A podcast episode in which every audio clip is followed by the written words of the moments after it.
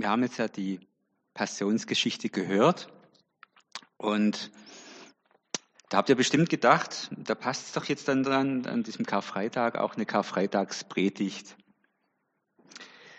Ähm, das mache ich allerdings heute nicht. Meine Predigt geht heute über den Kar-Samstag. Weil ich gedacht habe, Predigten zum Karfreitag und zum Ostersonntag, die habt ihr bestimmt viele schon gehört. Und da gibt es auch jede Menge davon, weil wir ja eben am Freitag und am Sonntag Gottesdienst feiern. Ja.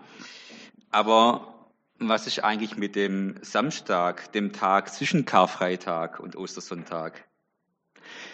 Im Ostergeschehen ist der Tag äh, vom Samstag der Tag von Gottes Schweigen.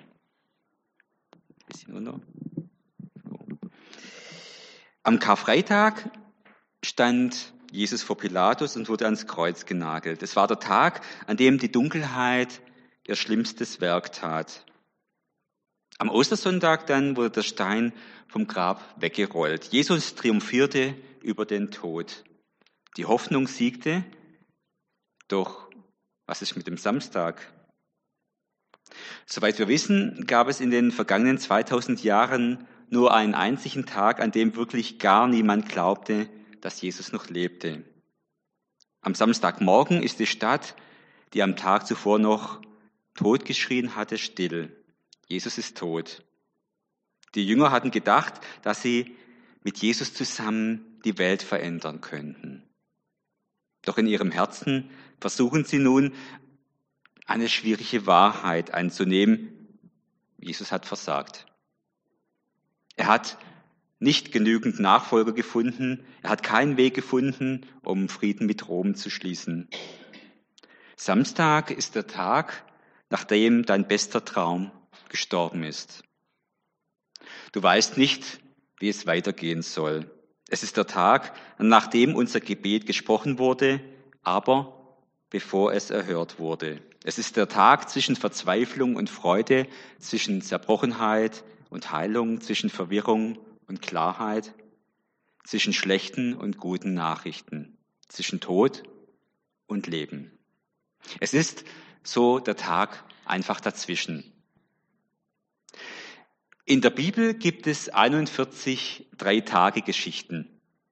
Neben der bekanntesten Geschichte eben vom Tod Jesu am Karfreitag und seiner Auferstehung am Ostersonntag gibt es also noch 40 andere Geschichten. Sehr bekannt ist zum Beispiel, wie Jona für drei Tage im Bauch des Fisches war. Aber es gibt noch mehr. Hier eine kleine Auswahl aus dem Alten Testament. Als Abraham befürchtet, seinen Sohn Isaak opfern zu müssen, entdeckt er das Opfertier, das seinem Sohn das Leben rettet, am dritten Tag. Josefs Brüder kommen ins Gefängnis und werden am dritten Tag freigelassen. Rahab sagt den israelitischen Spionen, sie sollen sich vor ihren Feinden verstecken und würden am dritten Tag in Sicherheit sein. Als Esther erfährt, dass ihr Volk niedergemetzelt werden soll, beginnt sie zu beten und zu fasten. Am dritten Tag empfängt der König sie gnädig. 41 Geschichten und jede von ihnen folgt dem gleichen Muster. Am ersten Tag geschieht ein Unheil und am dritten Tag kommt die Rettung. Am zweiten Tag gibt es nichts, nur das Unheil, das andauert und Stille. Am ersten Tag wird Jona von dem Fisch äh, verschluckt und am dritten Tag wird er dann wieder ausgespuckt. aber der Tag zwei war ein Tag der Stille. Am Tag eins Jesus wird gekreuzigt. Am dritten Tag kommt er aus dem Grab. Aber für die Jünger war Tag zwei ein Tag der Stille.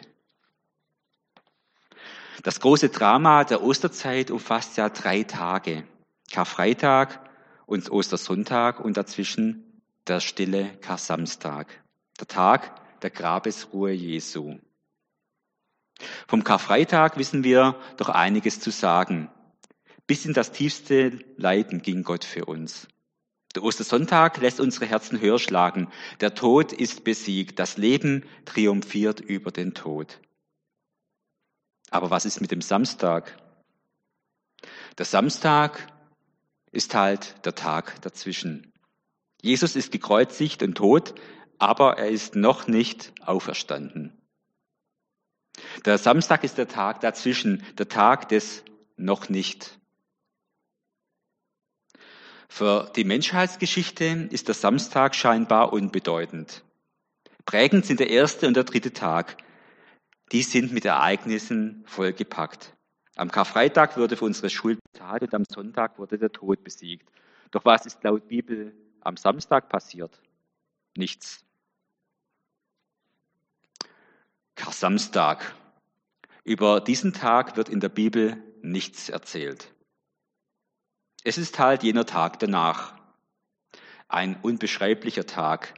Eine Zeit, die den Atem anhält. Eine Zeit der Stille. Da ist die Fassungslosigkeit, die eher das Schweigen sucht als die billigen Beschwichtigungen von wegen, das Leben geht weiter oder es wird schon werden. Nein, am Kar-Samstag gibt es keine Hoffnungen, keine Wege, keine billigen, schnellen Antworten. Unter Schock werden sie gestanden haben, die Jesus gefolgt sind. Große Hoffnungen hatten sie. Glücklich waren sie, voller Zukunftsträume. Und das, das, das Worst Case, das Ende, Grauen, Folter, das Sterben Jesu. Dieser Freitag ist der schwärzeste Tag in der Geschichte der Menschheit. Der Karfreitag steht für das Schlimmste, was nur passieren kann.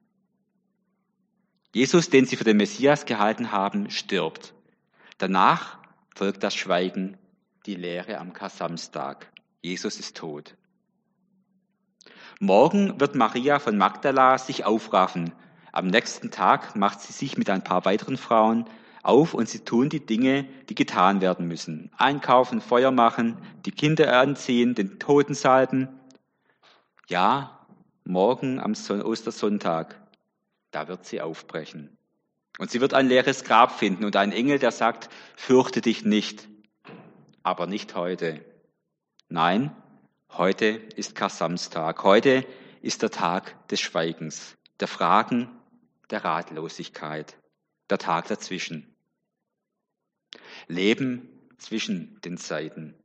Die Zeit zwischen Verzweiflung und Hoffnung, zwischen Karfreitag und Ostersonntag, zwischen Tod und Auferstehung. Warum sage ich das alles? Ich glaube, die meisten von uns kennen diesen Samstag als Zwischendrinzeit, leben zwischen Überforderung und Verheißung. Der Samstag ist der Tag zwischen unserem dringenden Gebet und der Antwort Gottes. Der Samstag ist der Tag zwischen unseren Träumen von der Zukunft und dem Schauen dieser Zukunft. Der Samstag ist der Tag nach unseren schlimmsten Niederlage, bevor wir wieder aufgerichtet wurden. Es ist der Tag dazwischen, zwischen Überforderung und Verheißung, zwischen schlechten Nachrichten und froher Botschaft, zwischen Verwirrung und Klarheit. Es ist der Tag, an dem wir die Erfolgsgeschichten der anderen eigentlich gar nicht mehr hören mögen. Es ist der Tag, an dem wir unsere Niederlagen wie in super Slow Motion immer wieder in uns abspielen sehen. Der Samstag ist der Tag, an dem der große Zweifel nach uns greift, wie damals bei den Jüngern. Was werden sie gedacht? Was werden sie gesagt haben? War denn das alles falsch, töricht und naiv, ein ganz großer, einziger Irrtum, nichts als eine schöne Illusion? Haben wir uns umsonst so abgemüht und alles auf diese eine Karte gesetzt? Am Samstag scheinen unsere besten Träume ausgeträumt. Und damit sollen wir nun weiterleben? Der Samstag weiß von keinem Happy End, denn dazu müsste es Sonntag werden. Aber am Samstag weiß niemand, ob es nochmal einen Sonntag geben wird. Der Samstag weiß nicht viel von Verheißung, aber er droht, mich sicher zu überfordern. Hier leben drei große E's. Erfolglos, einsam, enttäuscht. Auch in unserem Leben gibt es solche Samstage. Was tun wir während dieser Zeit, wenn Schwierigkeiten ihr hässliches Haupt aufgezogen haben und die Befreiung von Gott her noch nicht gekommen ist? Was tun wir an solch einem Samstag in unserem Leben? Nun, es gibt vielleicht verschiedene Möglichkeiten und ich denke, ich möchte euch versuchen, drei Handlungsoptionen vorzustellen. Option Nummer eins, ich könnte verzweifeln und aufgeben. Option Nummer zwei, man könnte die ganze Sache auch einfach leugnen. Option Nummer drei, ich könnte auf den Herrn warten. Erste Möglichkeit, wir können den Aktendeckel schließen und still verzweifeln. Wir können beschließen, das bleibt jetzt für immer so. Freitag bedeutet Not und Probleme. Samstag bedeutet noch mehr Not und noch mehr Probleme und kein Ende ist in Sicht. Und wir hofften doch, er sei es, der Israel erlösen werde. Lukas 24, 21. Oder die zweite Möglichkeit. Wir können es einfach verleugnen. Wir tun dann so, als ob. Wir biegen uns die Realität zurecht, deuten noch die magersten Ergebnisse als Segen, legen in alles etwas Positives hinein, obwohl tief in uns ein dunkles Wissen wohnt, es ist doch alles gar nicht wahr. Oder eben die dritte Möglichkeit, wir können auf Jesus warten. Wir können warten, dass es wieder geschieht, dass es wieder so eine Dreitagesgeschichte wird. Am dritten Tag sieht Abraham das Opfertier, das er opfern soll, an Isaaks Stelle. Am dritten Tag werden die Kundschafter in Jericho gerettet. Am dritten Tag tritt Esther vor den mächtigen König Xerxes und findet Gnade. Hosea schreibt, er macht uns lebendig nach zwei Tagen. Er wird uns am dritten Tag aufrichten, dass wir vor ihm leben werden. Die Leute in all diesen Geschichten wissen jeweils nicht, dass die Befreiung am dritten Tag bevorsteht. Ihnen bleibt nichts anderes, als zu warten und auf Gott zu vertrauen. So ist es auch bei uns, wenn wir eine Gebetserhörung erwarten, wenn wir Unheil erlebt haben und noch auf die Errettung warten. Am dritten Tag ist das Grab leer. Jesus hat den Tod besiegt und lebt. Auf Freitag folgt Samstag, aber auf Samstag folgt Sonntag. Auf Vision folgt Frustration, aber wir wissen eines. Jesus war dort, er war dort im Grab, wo es keine Hoffnung und keine Zukunft gab. Er war dort und er ist da in unseren Samstagen. Wenn wir weder verzweifeln noch verleugnen wollen, dann werden wir auf ihn warten müssen. Und das bedeutet nicht, dass wir nun ganz passiv würden, aber was wir tun, tun wir nun erst recht mit ihm. Wir klagen mit ihm, weinen mit ihm, ringen mit ihm, arbeiten mit ihm, hoffen gegen den Augenschein mit ihm, fangen noch einmal an mit ihm, räumen die Trümmer weg mit ihm, verzeihen mit ihm, rechnen anderen die Schuld nicht zu mit ihm, gehen noch eine Extrameile in der Gemeinde mit ihm. Er ist jetzt unsere einzige Hoffnung. Jetzt sind wir da, wo wir ihn so brauchen wie nie zuvor. Denn das ist ja das Problem. Wir wissen nicht, ob es eine Dreitagesgeschichte ist und die Errettung kurz bevorsteht, ja, bis, bis zum Anbruch des dritten, dritten Tages. Ja, es könnte ja auch eine Eintages nur Probleme Geschichte sein. Und damit beschreibt der Kar Samstag einen Ort, an dem viele von uns immer wieder leben, leben müssen. Im Warten darauf, dass Gott eingreift. Im Warten darauf, dass Gott rettet, handelt, tröstet, heilt oder redet. Dass Gott sich einfach meldet. Gott aber schweigt. Wir beten und flehen, wir vertrauen, glauben und hoffen, aber Gott schweigt sich aus.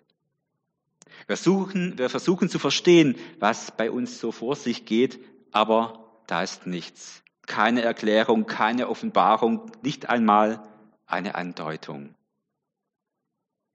Wenn du solche Kar-Samstagszeiten kennst oder vielleicht sogar im Moment einen solchen Kar-Samstag erlebst, dann möchte ich zuerst einmal sagen, Diese Erfahrung von Gottes Schweigen wird schon in der Bibel immer und immer wieder berichtet.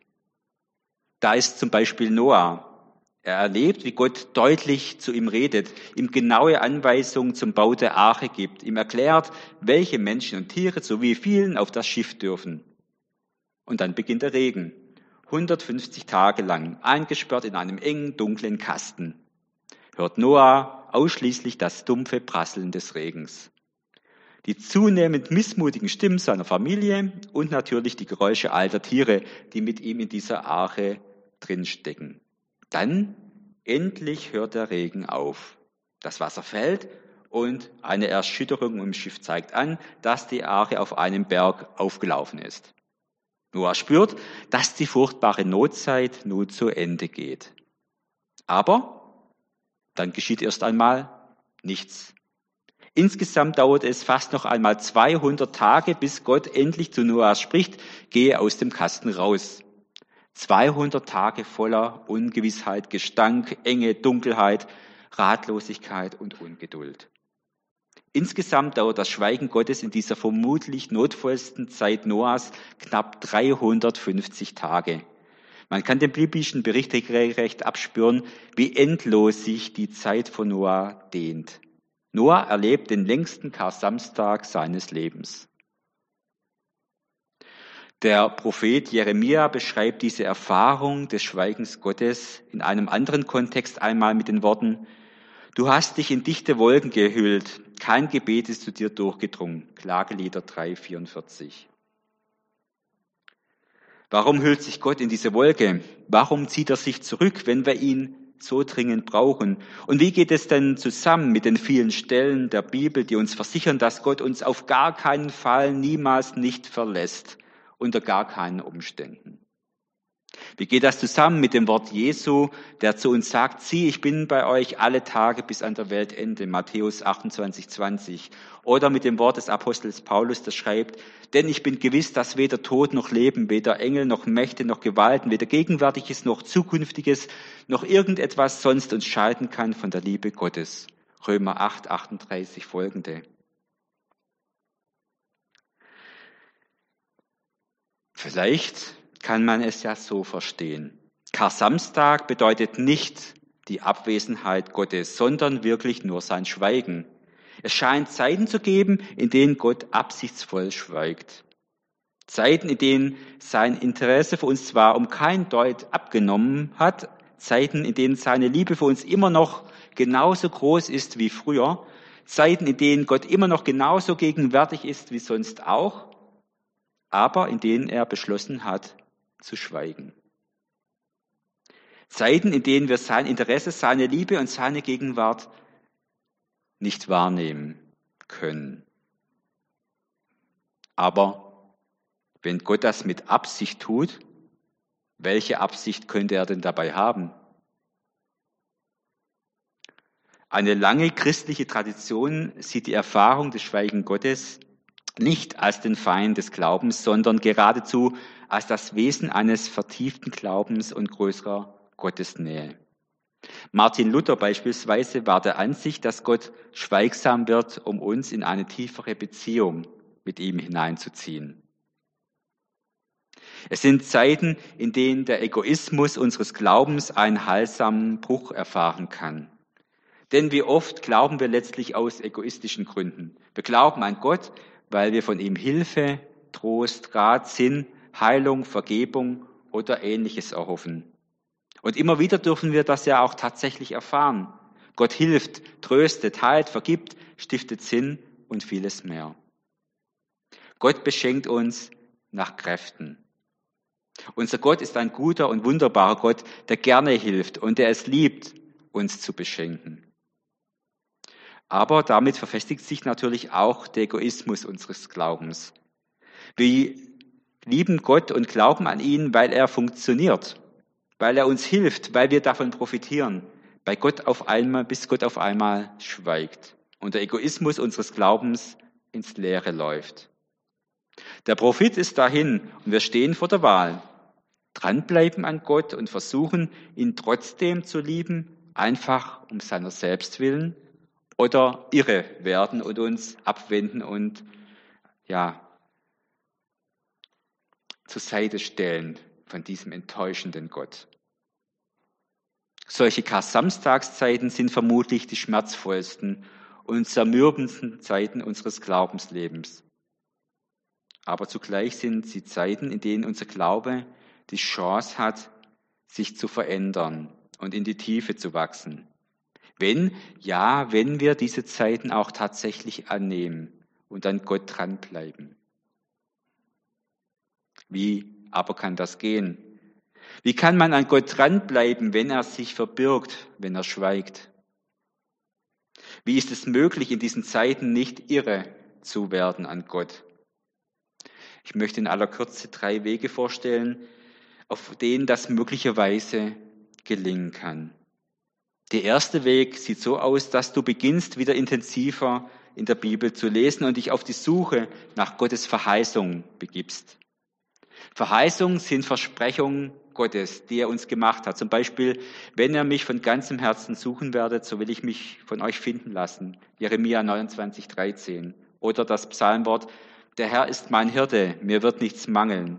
Und ob ich schon wanderte im finsteren Tal, fürchte ich kein Unglück, denn du bist bei mir. Dein Stecken und Stab trösten mich aus Psalm 23. Und das Wort von Paulus, wir wissen aber, dass denen, die Gott lieben, alle Dinge zum Besten dienen. Römer 8, 28. Und wenn du solche Versprechen findest, dann klammere dich an diese Versprechen. Mach dir klar, dass Gott diese Versprechen einlösen muss. Sie stehen schließlich in seiner heiligen Schrift. Haue Gott seine eigenen Verheißungen um die Ohren, nagel ihn darauf fest und lasse ihn und seine Verheißungen nicht eher los, als bis Gott eingreift und sie erfüllt. Wenn Gott dich im Moment nicht hält, dann klammer dich eben an seine Verheißung. Der zweite Weg ist der Weg der Erinnerung. Versuche dich an Zeiten zu erinnern, als Gott für dich noch ganz greifbar war.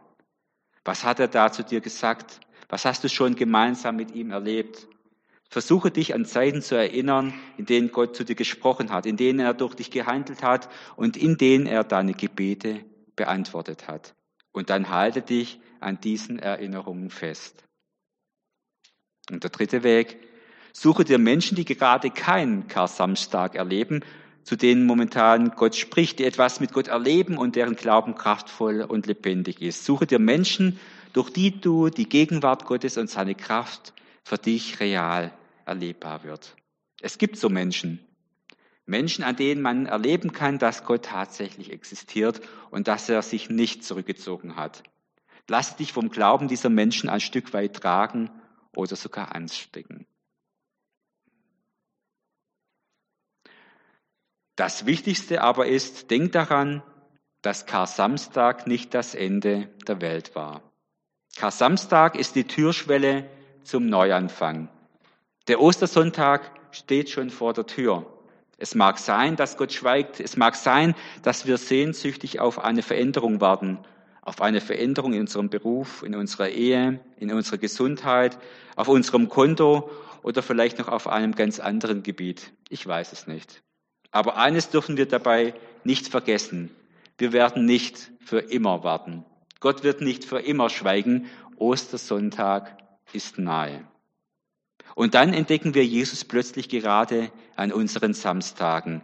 Wir hoffen auf reine Sonntage, strahlende Gesichter, gefühlvolle Anbetung aber manche, gar nicht so wenige, bekamen eben Samstage. Und gerade da kann ihnen Jesus so nah wie noch an keinem anderen Ort ihres Lebens sein. Jesus starb an einem Kreuz, litt einsam, verschwand in einem Grab. Samstag heißt, das war wirklich ernst. Er ist hinabgestiegen in das Reich des Todes. Das war unvorhersehbar. Aber dann auch, er tauchte wieder auf. Wo sollte er jetzt deshalb nicht auftauchen können? Was immer als unser Schmerz, unsere Enttäuschung, unsere Frustration, unsere Unfähigkeit, unsere Trauer ist, es ist nur Samstag. Es ist nicht das Ende. Plötzlich taucht er auf an unserer Seite. Plötzlich geht er unsere Samstagswege mit uns mit dieser Jesus. Es ist nicht, es ist nicht das Ende, es ist nur Samstag. Was auch immer kommt, es ist nur Samstag, nur Samstag. Das ist unsere Verheißung. Nicht unsere Ressourcen, unsere Konzepte, unsere Kompetenz beim Problemlösen, unsere Stärke. Nein, unsere Sorge ist immer, wir sind allein mit unseren Samstagen. Das ist meine Angst, allein am Samstag. Gott hat mich vergessen. Da bleibt nur Verzweiflung, Verleugnung, Sorge oder wir verdoppeln unsere Anstrengung. Denn jetzt hängt ja alles von uns ab. Oder wir atmen durch und hoffen, selbst hier ist er und darum ist es hier nicht das Ende. Denn Gott ist ein Gott des dritten Tages. Der Sonntag kommt ganz bestimmt, auch wenn ich nicht weiß, wann bei Gott der dritte Tag anbricht. Und das ist das Problem, Gottes Zeitrechnung. Das Charakteristische während der Samstagszeiten in unserem Leben ist, dass wir bei allem, was wir tun müssen, von Gott abhängig bleiben. Dass wir abhängig sind, allein auf Gott unsere Hoffnung setzen können, weil wir wissen, dass er die einzige Hoffnung ist. Amen.